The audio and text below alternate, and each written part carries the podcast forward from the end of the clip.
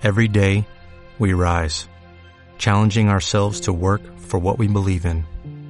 At U.S. Border Patrol, protecting our borders is more than a job, it's a calling. Agents answer the call, working together to keep our country and communities safe. If you're ready for a new mission, join U.S. Border Patrol and go beyond. Learn more at cbp.gov/careers. Buenas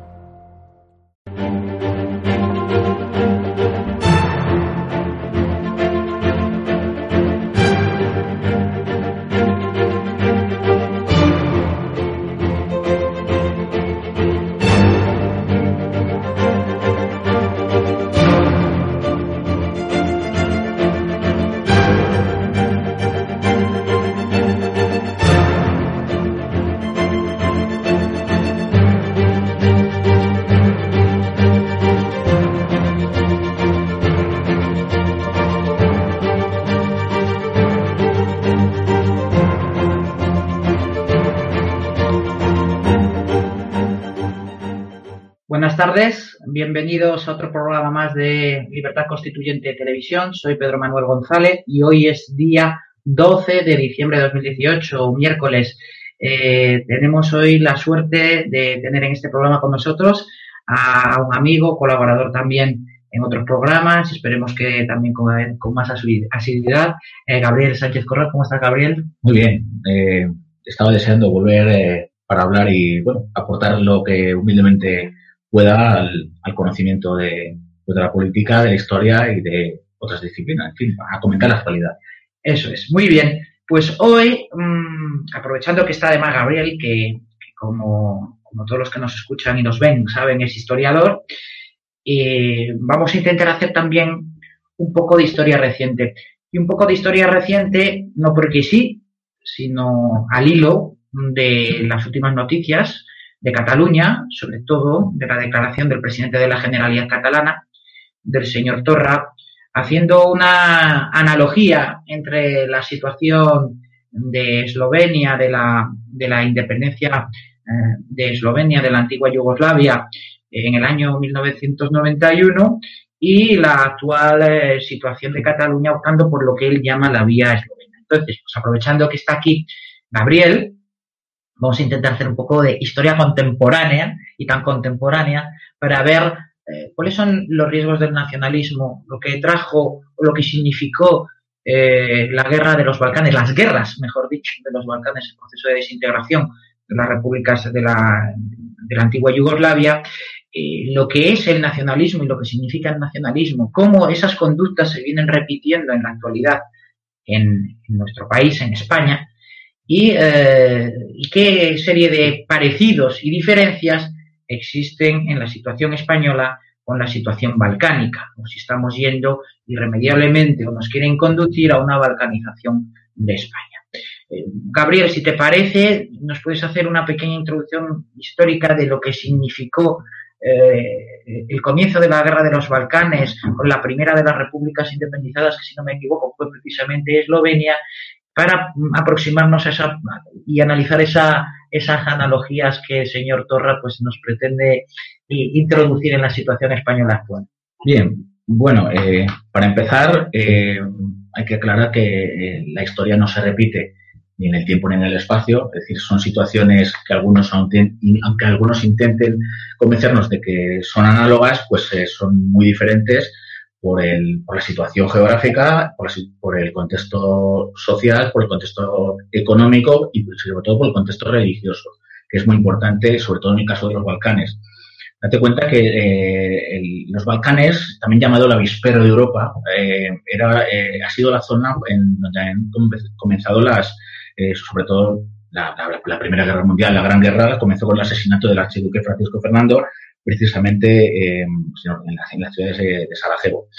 Eh, pues bien, siempre ha sido una, una, zona inestable. ¿De dónde viene la, historia? Empezando porque date cuenta que la península de los Balcanes, también Grecia eran parte de, la Sublime Puerta, era parte del, Imperio Otomano. Y por tanto, hemos de tener en cuenta que ahí siempre ha habido población musulmana. Haya habido, eh, sobre todo, en cuanto a la religión, ha habido ahí una, una mezcla, algunos dicen mezcla, no es mezcla, tampoco convivencia, yo lo llamo coexistencia. Es decir, cada uno tenía su lugar de alguna forma y también el, mito este moderno progre de que la convivencia, como el Toledo de las tres culturas, pues bueno, mm, matrimonios mixtos sí hubo algunos, algunas familias sí se mezclaron, pero en general lo que se hacía era coexistir. Cada uno tenía más o menos su lugar y su eh, en, las ciudades, en el campo y en, el, territorio. Pero mm, bien, entonces eh, uno de, de, los principales motivos de las conflagraciones que han dado origen ahí es sobre todo, sobre todo religioso. Eh, date cuenta que em, una vez después de la Primera Guerra Mundial el Imperio Otomano queda deshecho, también se deshace Austria-Hungría y em, lo que hoy lo que iba a ser después la República Socialista República Socialista Federal de Yugoslavia, mm. empieza siendo, primero es un reino, es el, reino, de, el reino de los eslovenos, los serbios y los croatas. Aunque luego también hay otras, otros territorios, como puede ser, por ejemplo, Bosnia-Herzegovina, etcétera, que van, Macedonia, etcétera. Es un puzzle más complejo, pero estas, dijéramos, estas tres piezas son las, las principales. Bien, y después viene la Segunda Guerra Mundial, donde eh, los, em, los, los yugoslavos eh, bueno, los pueblos de, de, los Balcanes, una vez derrotado el, el Tercer Reich eh, eh, de Hitler, pues aparece una figura muy importante que es un partisano, que es el, mariscal Tito, que por cierto hemos comentado antes dentro del programa que había, había participado, había sido brigadista en las famosas brigadas internacionales durante la Guerra Civil Española, él es un partisano y mm, funda en torno, y aquí como te había dicho también antes, más allá de la historia marxista, de, la historia económica, de movimientos sociales también, es importante ver cómo en algunos contextos eh, una sola personalidad con su prestigio eh, es capaz de aglutinar las voluntades de, distintos pueblos que se ven de alguna forma reflejados. Caudillaje. Caudillaje, efectivamente, esa, es, esa, es, esa es la palabra. Entonces, bueno, pues eh, durante, mientras vive Tito, Yugoslavia, ojo, hay que tener en cuenta que la República de Yugoslavia era dentro del mundo soviético, dentro del mundo de la Unión Soviética y sus estados satélites, era, dijéramos, el, en, términos económicos el más próspero, si se puede hablar de prosperidad dentro del mundo del socialismo real. Pero bueno, no, dijéramos que no se vivía del todo mal, de alguna forma. Aquí, otra vez, mm, eh, nos vuelve la teoría de la que estaban equivocados los profesores de En fin, decían que a, mejor, a mejoras económicas, eh, mejoras políticas, menos conflicto. Metieron la pata con la España franquista también. No se dieron cuenta, por decir, eh, bueno, esto abrirá eh, políticamente, bueno, pues el régimen Franco al final murió en la cama. Luego se hizo lo que todos sabemos. Pero en fin, esto ya entraríamos en teorías económicas. Pero bueno, el tema es que mm, a partir de los años 80 el socialismo, el llamado socialismo real, eh, se ve que se, está deshaciendo, es eh, finales de los 80, con la perestroika en la Unión Soviética, el, cae el muro de Berlín en noviembre del 89 y bueno, empieza a surgir otra vez eh, lo, que, lo que ya en 1848, en la llamada Primavera de los Pueblos, que son los primeros movimientos nacionalistas de Europa que luego van a conducir a que Europa se desangre. Aquí ya se habla de nacionalismo, un nacionalismo romántico que carga sobre lo étnico, carga sobre unas tradiciones y sobre, sobre todo con, sobre el folk en el sentido alemán, ¿no?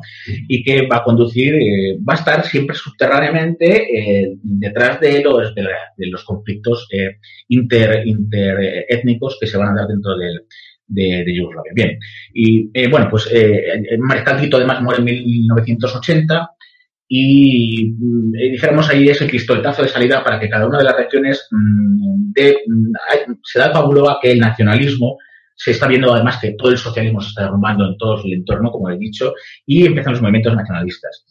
En este, en el eh, Serbia, dijéramos, por su peso demográfico, por su peso económico, siempre dijéramos, llevaba un poco la voz cantante en cuanto a la federación. Eh, el ejército. Sobre todo el ejército, el ejército popular. Las efectivamente. Y entonces, bueno, pues llega al poder Slobodan Milosevic y em, propugna directamente, em, o sea, reúne en Kosovo un millón de personas. Eh, en Kosovo, además. En Kosovo, además, que luego, como comentaremos, eh, luego viene el conflicto de Kosovo de hace, hace unos, unos, cuantos años y, su secesión del territorio en 2008. Y bueno, pues en Milosevic empieza a jugar fuerte la carta del nacionalismo. No dice directamente que hay que desintegrar la, federación, pero sí dice que ellos tienen que cortar más, más parte del pastel. La Gran Serbia. Eh, la, Gran Serbia, efectivamente, que tiene que ver con el paneslavismo. Nuevamente, eh, movida eh, etno, etno, étnica y en lo cultural, basado en lo cultural y también en lo religioso, sobre todo en, en la iglesia ortodoxa en este caso, los popes famosos. Y eh, bueno, pues eh, llegamos al, tema de bueno, las tres grandes unidades siguen siendo Serbia, Croacia y Eslovenia. Serbia es de religión ortodoxa y con el componente paneslavista. Croacia es católica y, Eslovenia, bueno, Eslovenia y aquí es la gran diferencia con Cataluña. Nos quieren hacer ver, eh, comparar a Cataluña, la Cataluña actual, con la Eslovenia de, de 1990. El propio Milosevic dice, bueno, si Eslovenia se independiza, cuando ya empieza, se empieza a citar otra vez el avispero, tampoco va a pasar nada porque no los consideramos, no son como nosotros de alguna forma. ¿Qué quería Milosevic en el fondo? Milosevic quería anexionarse parte de Croacia. Porque hay una región que se llama eh, Krajina, de mayoría, eh, donde hay mayoría en Serbia. He puesto eh, antes hablando contigo el símil con el famoso, la reclamación de Hitler de los sudetes en, Checoslovaquia, por, porque había población, es decir, siempre es la excusa de que hay el, corredor del Danzig, en la zona de la Prusia Oriental, con el pretexto para atacar a, Polonia. Pero bien, siempre, es decir, de alguna forma hay que marcar las reivindicaciones a través de lo folk, de lo folclórico, de lo étnico, de lo idiomático y, de lo, y en este caso de lo religioso, no Cataluña. Cataluña es tan católica, ha sido tradicionalmente, ojo, hoy no hablo, hablo tradicionalmente, no ha habido diferencias religiosas con el resto de España. Por tanto, el caso, para empezar ahí ya, eh, religiosa y antropológicamente, no es igual. Sí, había otra cosa muy curiosa que, también me llamó la atención, que a la hora de, digamos, de caer o enervarse las, las aspiraciones eh, bélicas de, de, los serbios contra los eslovenos, hacen mención a este concepto tan peligroso que hemos hablado alguna vez de la homogeneidad étnica ¿no? y de la homogeneidad social.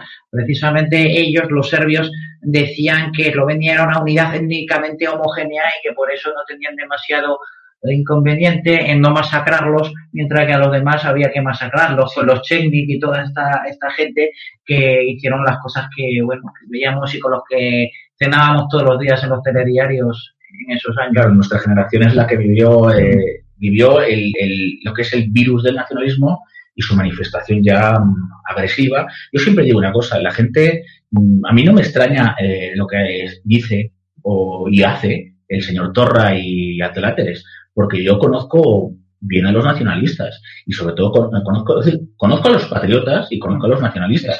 Es más, eh, en palabras del propio Adolf Hitler, eh, dice, yo no soy patriota, yo soy nacionalista con el componente excluyente que tiene. Claro. Y componente decir, de agresivo frente al que no queda dentro de esa homogeneidad. En la organización de identidad excluyente. Efectivamente.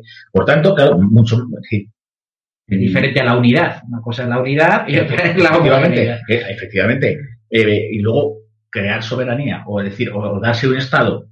Yo siempre pongo decir, a mí me gusta el americano en ese sentido, porque es desde la libertad. O sea, es, no desde, está mal dicho, es con libertad. La libertad, por tanto, decir, es, como es incluyente y su constitución. Es decir, por tanto, excluye, una unidad política. excluye lo étnico, aunque algunos digan que para que una, la cosa funcione tiene que haber unicidad étnica. Eso es muy, muy peligroso. Muy peligroso y conduce, bueno, conduce a la muerte. Directamente conduce a la, guerra.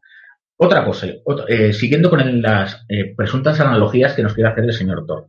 Bien, en, en, Eslovenia, cuando ya se estaba descomponiendo a finales de 1990, mm, creo que en septiembre o noviembre, no recuerdo exactamente, se convoca un plebiscito.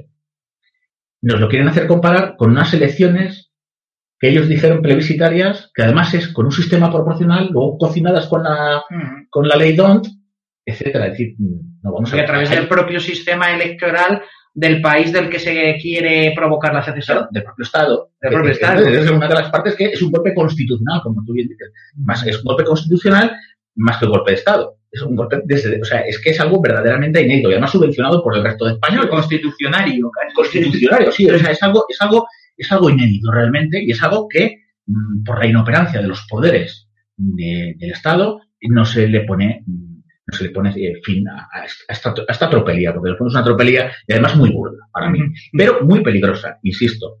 Bueno, en Eslovenia se convoca un plebiscito en el que participa el 93% de la población y en el que dicen sí a crear eh, un nuevo, así, a crear su propio Estado. y a, a separarse de la Federación Yugoslava. Y por el otro lado, pues eh, la que seguía cortando, sí, la, parte más poderosa, que sería, pues tampoco dice, bueno. No tenía aspiraciones territoriales allí. Claro, Milosevic ya estaba pensando en la anexión de esta provincia de Krajina, como he dicho, de, entonces les dijo, bueno, no vamos a poner tampoco grandes eh, pegas a que vosotros os independicéis, dado que además tenéis homogéneamente, o sea, sois homogéneamente y étnicamente diferentes a nosotros, vosotros eh, hacen vuestro futuro, cread vuestro futuro, pero no... no Matamos a 76, sí, ya está, claro. efectivamente, bueno, entraron las columnas, entró una columna de 180, 180 eh, tanques y, es curioso porque los, los eslovenos estaban entrenados por, el, claro, por el propio ejército popular para hacer guerra de guerrillas. Sí, sí. Por cierto, para, como apunte histórico, la palabra guerrilla, guerrilla, que dirían en, en, inglés, eh, se ha extendido más por el idioma anglosajón, la palabra guerrilla viene de, la propia guerra de guerrillas de, de las guerras napoleónicas en, España, ¿no? Como les hacíamos la guerra de alguna forma. Y luego también, bueno, aquí ya siempre hay potencias extranjeras eh, influyendo, pues eh, luego se vio que tenían armamento, por ejemplo, eh, armas tierra-aire que venían de, Israel o de los Estados Unidos. Y bueno, efectivamente el escenario mundial pues va desde lo local a lo global y de lo global a lo local. Bueno, el caso es que, dijeron el, el, el, presidente federal, en este caso, pues ya ni pinchaba ni cortaba, eh, Milosevic se estaba haciendo fuerte. Ojo, Milosevic, como he dicho, reunió a un millón de personas no sé si lo he dicho antes, en, en, en Kosovo, que ellos consideran que es el, el embrión, es, es, su, es, su, es su cueva de Covadonga em, eh, para, los, para los serbios, ¿no? Fijaos que, igual que Kiev, como te comentaba antes, para los rusos. Es decir, ahí se mezcla la historia y, y, la tradición de una forma... el corazón. Claro, claro. Se apela, lógicamente, a lo que apelan todos este tipo de nacionalismos. Es a las bajas pasiones, a, los sentimientos, obviamente, que es lo que estamos viendo, pues, desgraciadamente, eh, en Cataluña. Eh, es eh, la ausencia de racionalidad y la preponderancia de las bajas pasiones y la ineptitud, incompetencia del aparato estatal de la monarquía de, partidos española. Pero insisto, también nos quieren hacer ver que esas elecciones al Parlamento de Cataluña pueden compararse un poco con el plebiscito que hicieron los eslovenos, nada más lejos de la realidad. No, no se puede comparar, son cosas y son situaciones absolutamente diferentes. Tú hablabas antes, antes de entrar en programa, de por qué España es reticente a la hora de reconocer eh, la independencia de Kosovo. Y es que, claro, implícitamente, al no reconocerla, está equiparando el problema que tienen ellos allí, Kosovo, Kosovo con Serbia, en la actualidad, con lo que podamos tener eh, eh, en España entre, entre nuestros territorios. Pero insisto, es que Cataluña, como no me canso de decir, como no me canso de escribir, es embrión de la nación española.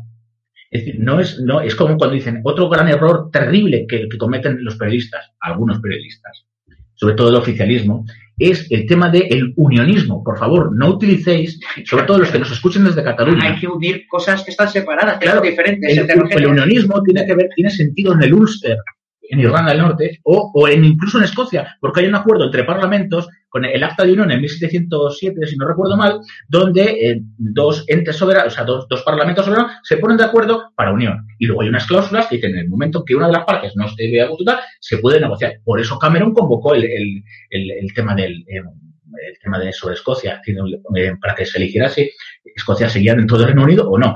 Aquí no, señores, es que venimos de una, es totalmente diferente. No tiene nada que ver, por favor, no utilices la palabra unionismo, porque hacéis creer como que hubiera estado separado y que ha sido unido por cuando también se utiliza la palabra constitucionalista, las fuerzas constitucionalistas. Es terrible, es, terrible. Es un espanto, realmente. Es, un espanto. Este, bueno, este neolenguaje es horrible, constitucionalismo. Dice, bueno, eh, todos, todos los demócratas unidos, bueno, el que no sea demócrata, claro. o los demócratas a vuestro estilo. Es como cuando intentan incluir eh, eh, en, en, en, el sistema educativo una materia que va a ser sobre la Constitución. Eso es un disparate. Porque las constituciones pueden cambiar. Algunas son derribadas, es decir, ¿sobre qué constitución? ¿Sobre la de 1812? ¿Sobre la de 1978?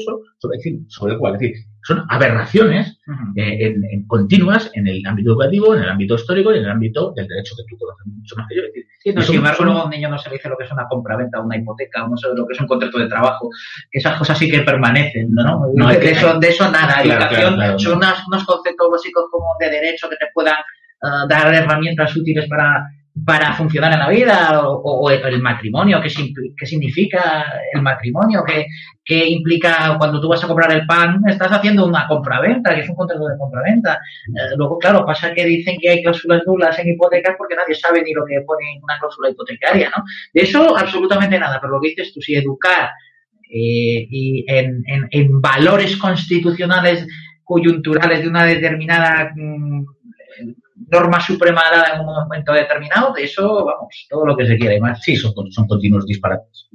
pero bueno, volviendo a lo de Cataluña y Eslovenia, yo creo que eh, se le agitó demasiado socialmente eh, la semana pasada, sobre todo Barcelona con las manifestaciones, por los recortes, y entonces necesitaban un poco volver hmm. al discurso, al discurso mm, eh, nacionalista, del discurso de sobre, sobre la machacar otra vez sobre el tema de. Porque, claro, vías habrá 200 millones de vías, ¿no? Las de las repúblicas bálticas, las de apelan al derecho de autodeterminación.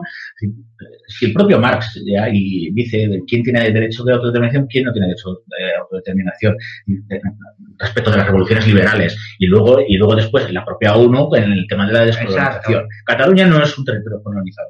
No puede ser colonizado porque es madre de España también. Es decir, es parte es, es, es, es, nuestra tierra madre, de todos los españoles.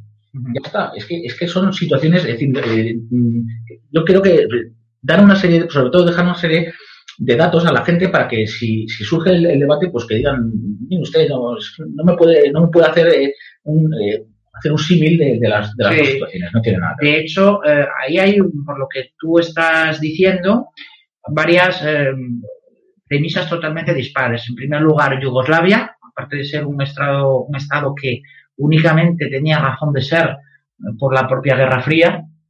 Claro, total. Y en definitiva, un estado artificial, era además una federación que en el momento, y si no me equivoco, la componían Bosnia y Herzegovina, Croacia, Serbia, Macedonia, Montenegro y Eslovenia. las seis repúblicas bálticas que formaban Yugoslavia. En consecuencia, hay un pacto federativo pacto federativo, que en este caso no es como el de el Reino Unido voluntario, sino que fue forzoso por las imposiciones de la Guerra Fría y por eh, quien dirigía el, eje prosoviético, es decir, eh, desde Moscú, básicamente. Es un Estado satélite. Una, una república federativa. En consecuencia, ya tenemos unidades nacionales a priori y distintas. Eso no pasa en España, como tú has dicho. Aquí nunca ha habido más país que España. Allí sí ha habido varios países antes de este pacto federativo a la fuerza que fue la, la, República Federativa Yugoslava. Existía antes Croacia, existía antes Serbia, existía antes eh, Montenegro. habían sido reinos. Habían sido reinos, estados, sí, como tales. Eso en primer lugar. En segundo lugar, no es que mm, los eh, eslovenos eh, quisieran separarse, no quisieran a Yugoslavia. Es que los serbios tampoco querían a Yugoslavia.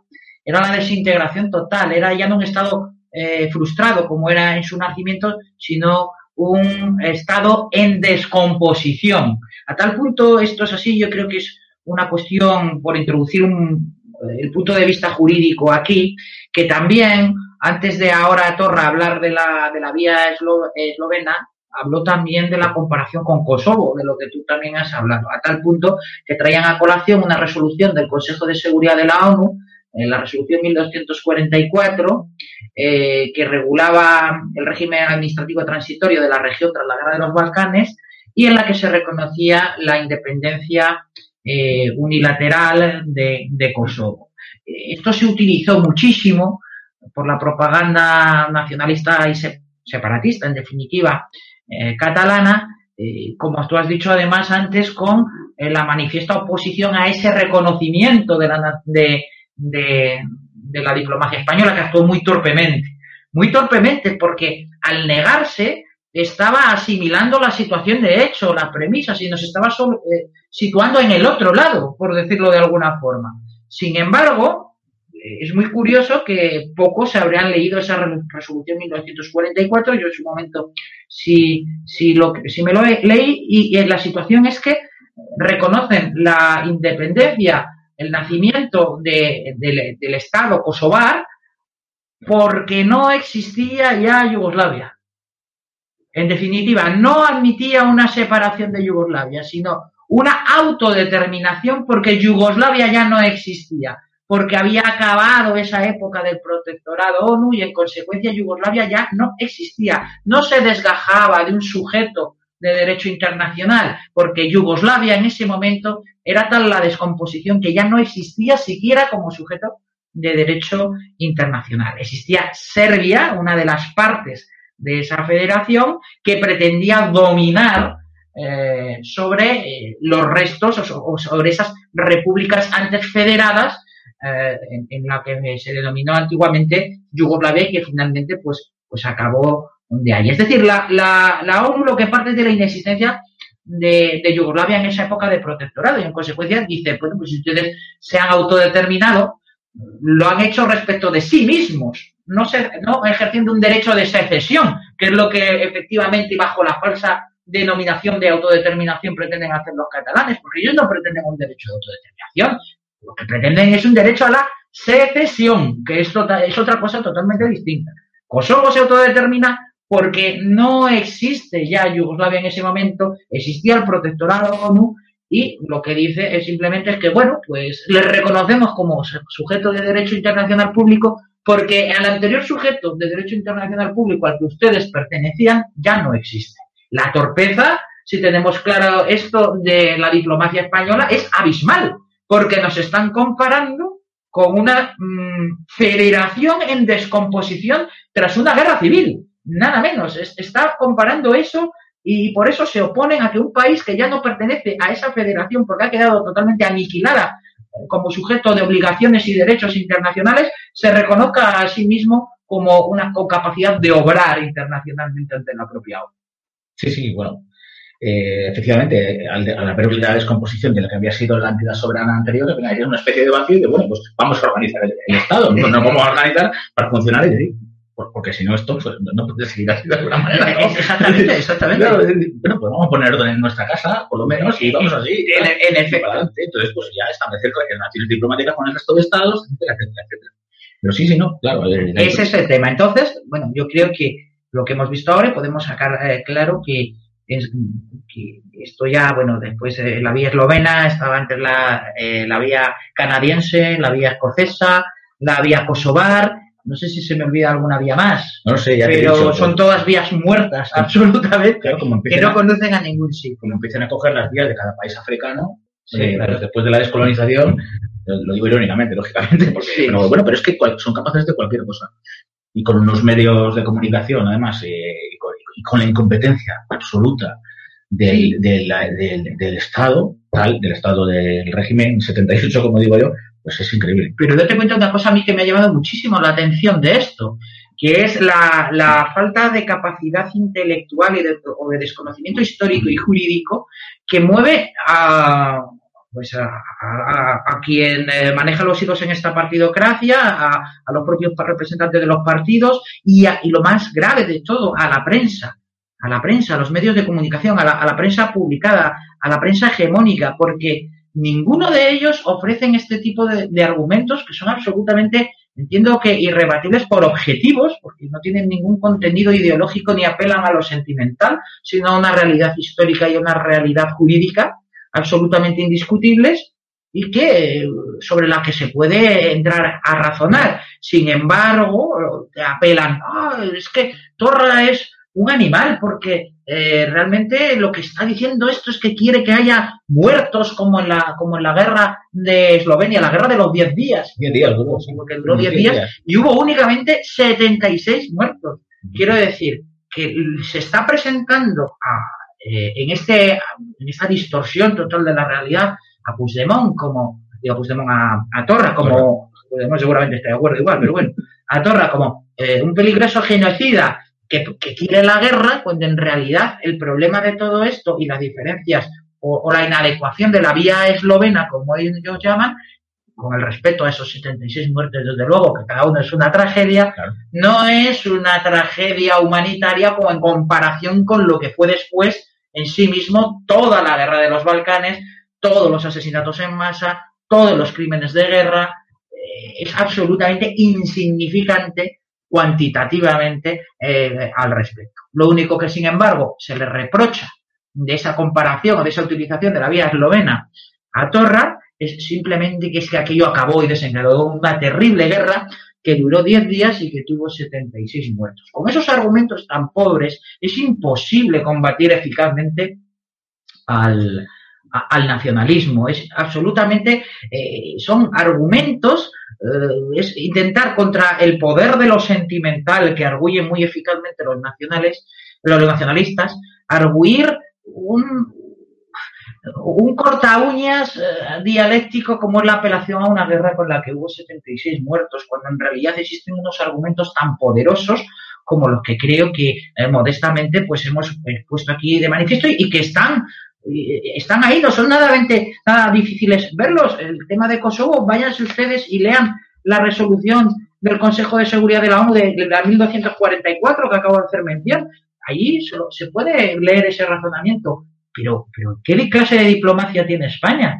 ¿Y qué clase de Ministerio de, Asuntos Exteriores tiene? Bueno, desde el mismo momento en que muchas veces cuando habla, se habla del tema nacionalista o del secesionista como problema, ¿quién sale a hablar es el ministro de Asuntos Exteriores, por ejemplo, como ha pasado en el gobierno de Rajoy, como era habitual, ¿no? Que saliera Margallo hablando de estas cosas. Estas son unas torpezas que a mí me resulta absolutamente incomprensible. Bueno, pero es que date cuenta qué tipo de selección de élites tenemos. Es decir, cuando un país ha dado la espalda al, mérito, ha dado la espalda a cualquier valor, eh, como decía don Antonio, añorado don Antonio, todo es falso. Sí, sí. Todo es flotante. Es decir, es, todo es eh, literalmente esquizofrénico. Esquizofrénico, esquizoide, es decir, que está, que no, está cortado de la realidad. Por tanto, eh, al estar alejado, es decir, crea una serie de argumentos que dentro de su lógica se empiezan a desarrollar, pero cada vez son más disparatados porque no tienen anclaje, no tienen cimiento con la realidad. Es que, por ejemplo, eh, sé que me lo ha puesto muy fácil de, de la de Carmen Calvo, ¿no? El otro día cuando dijo, bueno, esto, pero Pedro Sánchez no dijo esto, lo contrario hace tal, y dice, ah, bueno, pues es que ahora quien ha hablado es el presidente del gobierno. Antes quien hablaba era Pedro Sánchez. Bueno, o sea, ahí, ahí hay una separación de la personalidad vamos, eh, absolutamente de personalidad múltiple y diría yo, pues esquizofrénica, ¿no? En realidad es que eso es la, esquizofrenia, ¿no? sí, sí, no, claro, consiste en eso. Es decir, no, tener es perder el contacto con la, con la realidad. Insisto, los medios de comunicación también, como están eh, es todo, es todo uno, son oligopolios, es una oligarquía, no hay libertad no hay control eh, por parte de la sociedad de sus políticos, los políticos en alianza, en colusión con poderes financieros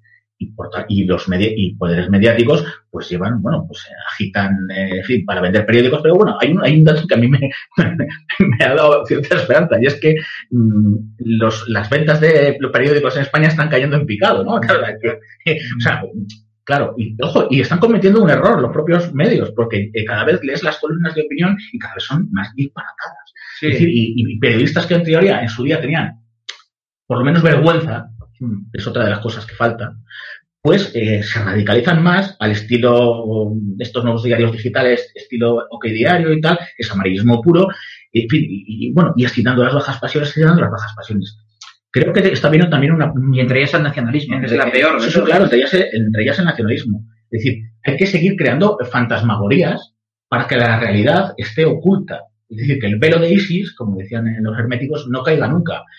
Porque también dentro del mundo de Matrix es muy doloroso reconocer la verdad. Es decir, pero para eso está lo que don Antonio llamaba el tercio laocrático. Es decir, para eso están las élites. Es decir, eh, yo siempre, em, en el sentido, eh, por ejemplo, a mí me admira en la cultura británica, la cultura política británica, que también tiene sus, pues, sus afaires, como se diría, tiene sus affairs y tiene sus pues, eh, movidas de faldas entre los parlamentarios y cosas, como todas las sociedades, pero siempre tienen lo que se llama un gobierno ve en la sombra, es decir, la, la Cámara de los Lores, por ejemplo, la Cámara de los Lores es donde está la excelencia, generalmente, generalmente y esto, bueno, es propia de las monarquías, es decir, el Senado, la Cámara, es Y además se lo pueden permitir los ingleses porque no son una democracia, pues también, efectivamente, es, un sistema parlamentario. una monarquía, parlamentaria donde cada uno sabe qué lugar ocupa. Claro, es una, no es una democracia. por ejemplo, hay la igualdad ante la ley, por eso hay una Cámara de los Lores. Claro, no son ustedes una democracia, es un sistema parlamentario, eligen lo, en el Parlamento, eligen al primer ministro, ¿no? Entonces, eso no hay separación de poderes, pero sí que es un sistema representativo. Y precisamente eso les permite, enlazando con su propia tradición de, por ejemplo, nobleza y diplomacia, mm. que aquí en España la nobleza se ha dedicado ya a montar a caballo en vez de seguir sus, sus labores, de alguna forma, tradicionales, o por lo menos aquello de nobleza obliga, ¿no? Seguir, bueno, pues ejerciendo su papel. Entonces, los británicos se pueden permitir, a través de su Cámara de los Lores, eh, analizar la realidad con pausa y hacer proyectos a largo plazo mientras que el presentismo se queda solo en la Cámara, queda solo para la Cámara de los Comunes y que es pues, más o menos un poco lo, de la actualidad, lo de batalla. entonces aquí en nuestro sistema se ha montado y cada vez es más disparatado, cada vez se está separando más, más de la realidad. Y el problema... es todavía peor porque como no hay representación... Claro, mira, por ejemplo, los que somos hemos seguido a don Antonio, don Antonio no era muy devoto de Ortega, por ejemplo. Yo, sin embargo, hay, eh, vamos a ver, en el concepto de nación mm, de Ortega también mm, estoy con don Antonio, es decir, el producto de la historia no es, no es un proyecto sugestivo que viene de Renan, etcétera, Pero, Ortega sí bien eh, decía que, mm, también decía en, creo que era en la España invertebrada, no recuerdo decir, que España adolecía, decir, de unas élites competentes. Porque las élites españolas tienen también que ver un poco con, eh, con el resto de países cuando hicieron sus revoluciones burguesas es decir, y, mientras que la, propia debilidad de la burguesía española. Eh, si vemos, y ojo, no estoy, haciendo, no me llaméis anti-español, porque yo no, yo hago una crítica. mientras que otras eh, burguesías mm, estimularon las letras, estimularon también, ojo, también estimularon el nacionalismo, por otra parte, es decir, lo folk, que luego hemos dicho, mientras que ellos, la, burguesía española generalmente se dedicaba a ir a los toros. Hicieron un poco, pues, eh, hombre, era la vida del hidalgo, de alguna forma, es decir, Simplemente estoy haciendo una crítica, eh, ojo. Pero para eso está, para aprender y que, bueno, yo creo que, las élites españolas han hecho, hay, todo, hay que repartir un poco las culpas. Ha habido una dejación de funciones y se han dedicado a vivir, a vivir. Y los países, incluso un país, en vez de cambiar el poder, a comprar el poder. A comprar el poder, es decir, incluso un país que, claro, Tocqueville, cuando llega allí, hace, escribe su democracia en América, dice, uff, es un país demasiado mm, plebeyo, demasiado... Bien, esta gente no va a tener élites. No, no, no. Todas las sociedades tienen, crean su élite natural. Por decantación. Eh, crean su... Eh, es como cuando dicen, los Kennedy es un poco la familia real de, de los Estados Unidos. Todas las sociedades tienen sus élites. Es decir, el problema Claro, y dicen, eh, yo cuando hablo de las élites... El problema es cuando las élites se convierten en oligarquías. Claro, no, y, no en oligarquías, y el problema, claro, es cuando la selección, hay selección inversa de élites, y entonces llega a, secretario general del Partido Socialista o presidente del Partido Popular un hooligan, y dirán, no, los ingleses también tienen hooligan y se emborrachan en, en, pero un hooligan es difícil que llegue a primer ministro. Igual que un Torra, en un sistema electoral mayoritario, es difícil que llegara a ser presidente de la Generalitat. Sin embargo, aquí ya Zapatero, por ejemplo si tuviéramos que hacer una, serie de semblantes, pues la verdad que... Pero bueno, sí, yo creo que pero poco a poco eh, la realidad es tozuda, la realidad es muy, es muy tozuda. Cuando empezamos en el, MCRC en 2006, si no recuerdo mal, yo me incorporé 2008, 2009 y tal, y teníamos conversaciones, y bueno, y es verdad, eh, con la verdad y con la objetividad le estábamos dando caña al a lo que llamo eh, Francisco, lo que llamo yo Francisco, francisquismo advance, o francismo 2.0, ¿no? Al régimen, al juancarrismo. Y efectivamente, el régimen reaccionó mm, publicitando un Podemos, ahora están publicitando un Vox para ir recogiendo los indignados. Por ejemplo, si ahora suelven a los catalanes, pues va a haber una serie de, simplemente por el sentimiento de, de patriótico, muchos españoles van a estar absolutamente indignados. Pero para eso han preparado vos para recogerlos e integrarlos de nuevo en el, en el, en el stand. Pues pero ojo, la fractura social está. Y mm, con las cosas de comer no se debe jugar. Yo siempre lo he dicho, la solidaridad, claro, como a ellos luego no les pasa nada. Ahí está Roures haciendo negocio, ahí está Cebrián haciendo negocio. Claro, es decir, la libertad conlleva siempre la responsabilidad. Va unidas, son dos ruedas del mismo carro. En España no va a haber libertad, no hay responsabilidad. No le podemos pedir cuentas con este sistema. Así de claro. Por eso, desde el MCRC, bueno, procuramos eh, primero la, libertad constituyente y después, pues si se llega, pues una república constitucional. Sí, sí. Pues con estos líos del nacionalismo también eh, tienen eh, ya no solo la importancia de las tonterías de Torra que, que estamos analizando, ¿no? Sino de cómo vemos que todo esto, y como tú también muy bien has dicho ahora, es algo cíclico, que también al, hablar de Eslovenia dices que efectivamente no es que estemos condenados a repetir la historia porque los condicionantes son distintos, pero igual que esa comparación no cabía, sí que cabe la comparación temporal dentro del propio panorama español, porque date cuenta que también a raíz también de estas declaraciones de, de, Torra y de esa invocación de la vía eslovena, pues eh, ahora resulta que Pedro Sánchez pues parece que, que se vuelve, vuelve a recular y empieza a ser el más patriota de los españoles, ¿no? Cuando ve que las cosas no salen, los presupuestos no se le van a aprobar y tal, y luego todo esto eh, parece que entramos en un bucle bastante, bastante siniestro, ¿no? Porque Pedro Sánchez, y es una noticia también que enlaza con esta, y, y aparecía hoy en el periódico El País, lo dice así, el país dice agita el 155, pero ofrece reformar el estatuto para mejorar el autogobierno catalán. Vale, no puede decir, esto a mí me, suena un poco, pero si nos suena un poco, es que, si continuamos leyendo los titulares del periódico, dice luego, Pablo Casado a Pedro Sánchez, aterrice, esto no da más de sí, aplique el 155 y convoque elecciones. Digo, madre mía, pero esto, eh, yo, yo juraría que esto lo, lo he vivido antes. Un, un, presidente que dice al separatismo catalán, le amenaza con la aplicación de un artículo absolutamente inaplicable y absolutamente fuera de todo lugar, como es el 155, y un señor de la oposición que le dice que, que, que, bueno, pues eso, que es así, ¿eh? que, que, que, se convoquen elecciones para volver a esa situación a la que ya hemos tenido antes. O sea, lo que nos está diciendo Casado es que se vuelva a hacer lo que hizo Rajoy y, y que hemos avanzado con la situación. ¿Para, para qué? O sea, hacer otra vez lo mismo bueno, yo que se hizo. ¿Ha dado resultado acaso? No lo sé.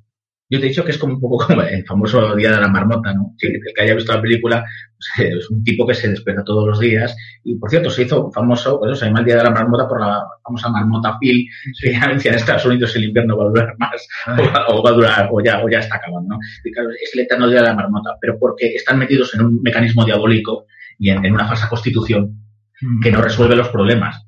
Y bueno, claro, Casado, como dice otra vez, que agite. Sí, que agita, agite sí que como si fuera una coctelera 155. Por otra parte, tú bien lo has dicho. Como cuando dicen los, los, los contertulios, pues la palabra es contertulio, no tertuliano.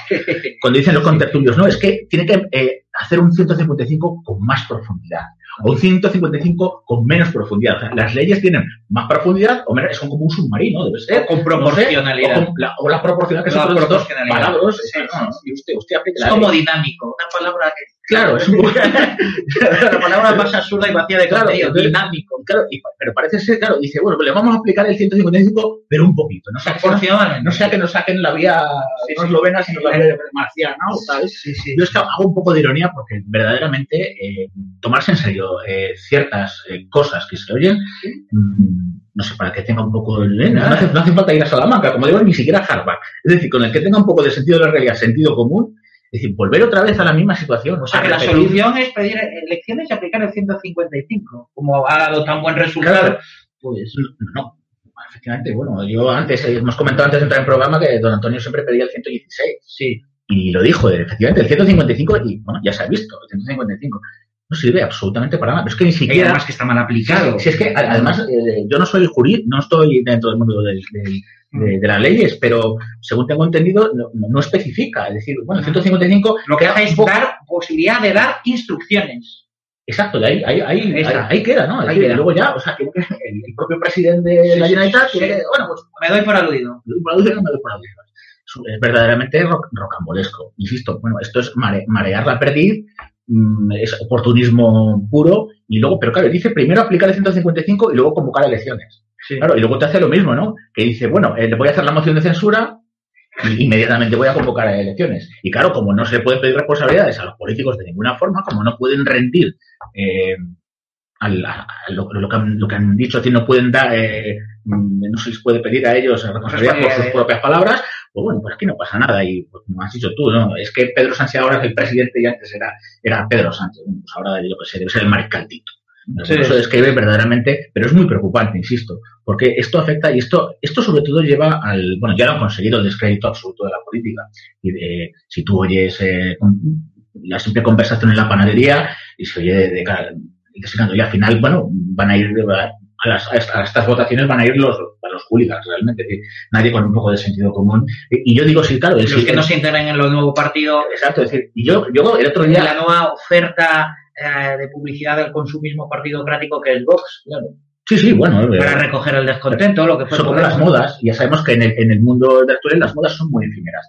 Como, como yo lo dije, el otro día asistí en Guadalajara a un, a un, bueno, eran los representantes de los cuatro o cinco partidos de, principales de la partidocracia y al final estuvieron soltando ya el nivel, el nivel era, el nivel intelectual bajísimo, insisto, las, de verdad que nos tenemos que mm, mm, tomárnoslo en serio como, como pueblo español, la selección de, de las élites, porque es algo verdaderamente tremendo. ¿Por qué no hay ningún premio Nobel español? Ahí, ahí, lo, ahí lo dejo. ¿Cuánto hace que no hay un premio Nobel español? Que, porque no hay universidades entre las, entre las 100 primeras, no hay ninguna española. Bueno, pues entonces el otro, día les dije, todo este circo, esto de 155, etcétera, todo este circo es muy divertido, tal, se lo dije a la cara, ¿eh? todo esto es muy divertido. Yo, bueno, ya, pero era comedia, ahora ya, ya va empezando a ser tragedia. Porque además ya es, es, son malos comediantes. Y yo lo, que, lo único que les dije, digo, ustedes sigan con su circo, pero páguensele ustedes. Ustedes sigan con su circo, se lo pagan ustedes y nosotros, la sociedad civil, utilizaremos el dinero para cosas de, de comer. Entonces, bueno, claro, allí pues eh, estaba todo lleno de... ¿Fascista o demagogo? Bueno, yo soy todo. Fascista, podemita, boxero, claro, yo soy todo. Yo, Un poco desconcertante ya es, saber... desconcertante. Sí, sí, muy desconcertante. los que tienen que, vamos a ver, yo lo que digo, o sea, un parlamento, bueno, parlamento, un congreso de los diputados lleno de abogados del Estado, que ante un tipo eh, que, y gente diciendo, ante un tipo que dice hay que agitar el 155, nadie diga, bueno, señores, mm, vamos, nos reunimos, vamos a salir a, hablar un poco más. por lo menos que no se nos note tanto la falta de. O sea, es verdaderamente terrible, sí, terrible. Eso es. Recordemos también cómo, eh, y, yo ha traído muy bien también Gabriel ahora a la conversación que estamos teniendo, eh, la, la, inanidad del 155 y lo que don Antonio siempre dijo y con, excelente y mejorado el criterio que era la aplicación del artículo 116. Como lo hemos dicho de pasada, simplemente recordar que el artículo 116 lo que recoge son eh, los estados de alarma, excepción y sitio, que son las de suspensiones de garantías reconocidas constitucionalmente. El estado de alarma en realidad es un poco está previsto para circunstancias para catástrofes naturales, epidemias, eh, accidentes, eh, hecatombes realmente, ¿no? El que tiene, empieza a tener ya, tiene un, eh, el otro extremo es el, estado de sitio, naturalmente.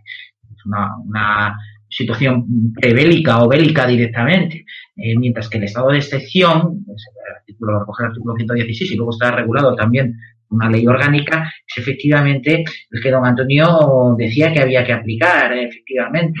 Simplemente por recordar un poco sobre el estado de excepción, decir que quién lo, quién lo tiene que adoptar, qué ámbito territorial eh, puede tener y qué duración puede tener, además que qué derechos constitucionales pueden ser suspendidos. Vamos a ver eh, lo primero, eh, si, si ahora mismo, y como decía don Antonio, podríamos aplicar ese artículo 116 y el estado de excepción. Si, si, si existe esa, esa, causa, esa causa legal.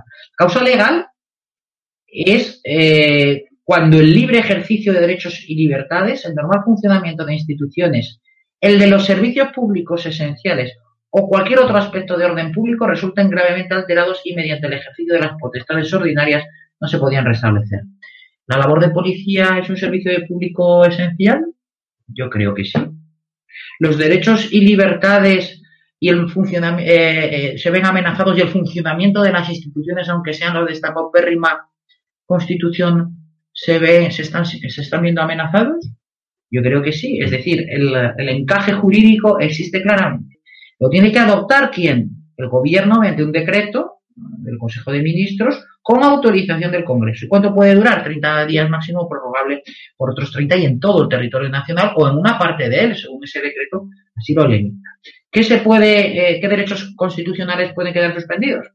Hay un listado que el propio artículo recoge, van desde la detención preventiva, la habeas corpus, inviolabilidad del domicilio, secreto de las comunicaciones, derecho a elegir libre residencia, muy importante, comunicar y recibir información veraz por cualquier medio de difusión, Estamos hablando de, por ejemplo, con TV3, que es lo que está pasando. Aquí hay, o incluso la recuperación de competencias por esta vía igualmente del estado de excepción. Se puede producir de manera automática. Es decir, si no se utiliza es porque no se quiere o por miedo. Por miedo. ¿Por qué el 155 y no el 116? Por miedo, por puro miedo y cálculo político, simplemente por eso. Porque, porque no existe eh, ninguna ningún sentimiento de protección de la nación frente a quien la, están intentando atacar de una manera furibunda, porque se prefiere pactar para sacar unos presupuestos por el origen y el, vicio de origen de, este sistema, de este régimen que tenemos, como es el consenso como valor supremo. Eso es lo que yo creo eh, que aquí está pasando. Sí, sí, no, absolutamente de acuerdo. Además, fíjate, viene perfectamente especificado, viene desarrollado por la propia ley orgánica frente al 155, que es un poco un, poco un brindis al sol. Sí, sí, absolutamente, absolutamente de acuerdo en todo lo que en todo lo que se ha argumentado. Precisamente pero son vicios de origen son vicios de origen hay complejos también mucho complejo. También claro hay, hay, una parte inconscientemente que dice bueno es que le vamos a aplicar una ley y me pueden echar me van a empezar a echar en cara pues eso, de dónde vino la Constitución, qué legitimidad tiene usted para hacer esto, esto, esto, esto, esto, y es que, bueno, en el fondo lo que ha ocurrido es una ruptura de consenso en las oligarquías.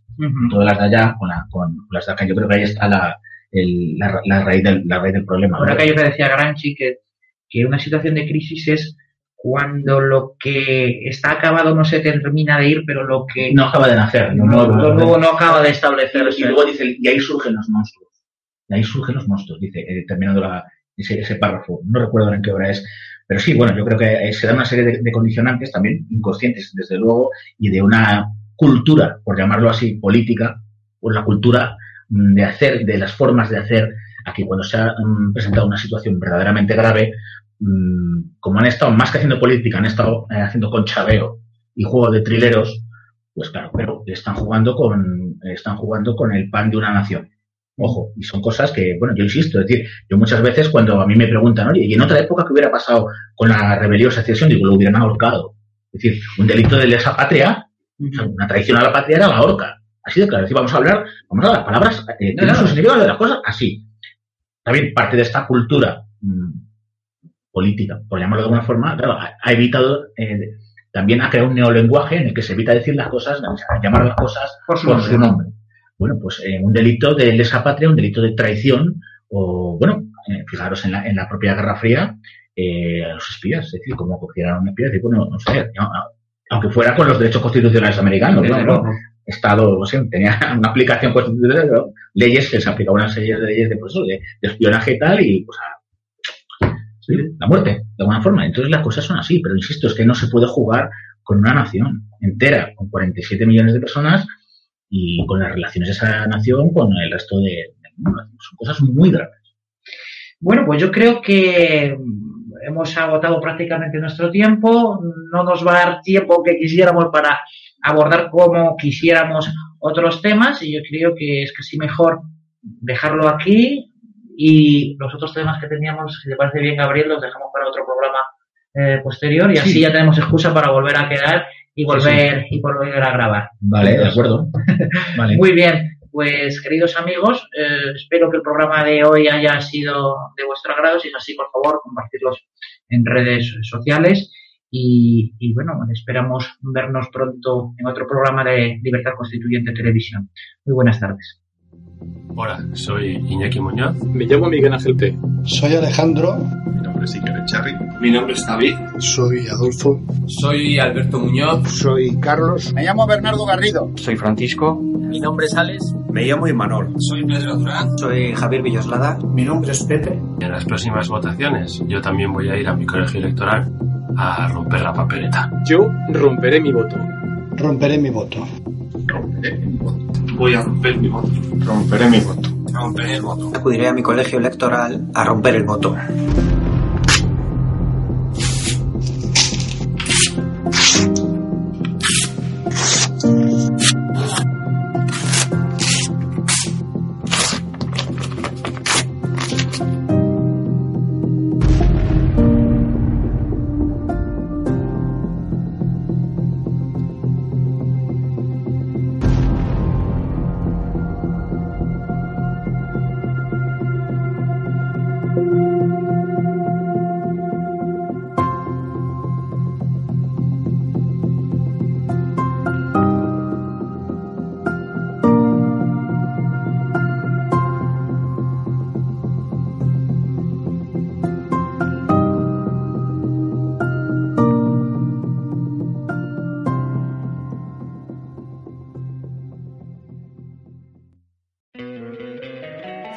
Encantaría tener 100 dólares extra en tu bolsillo?